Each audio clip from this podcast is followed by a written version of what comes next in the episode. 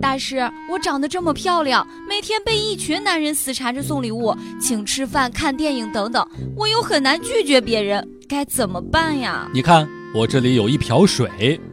哦，我懂了，您是要我头脑清醒、心静如水，以清澈的心态面对世间万物，是吗？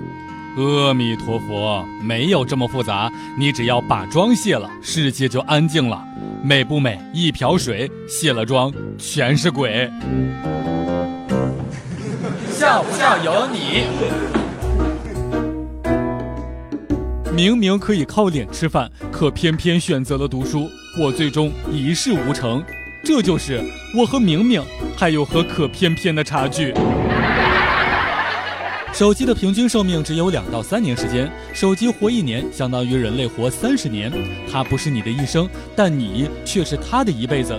请别恶意冷落遗弃它，现在就解锁吧，珍惜你与手机在一起的快乐短暂时光。笑不笑由你。就在刚刚吃完饭出门散步，在龙泉边上的桥上，看见一个美女，一手拿着六 plus 通电话，一手拿着优酸乳，时不时的喝一口。到桥中间的时候，可能是牛奶喝完了，美女就帅气的往桥下一扔，然后她就看着手里面的优酸乳盒子，哭了。有人说失恋就相当于死了一次，我掐指一算，嘿呦，幸运了。从未死过。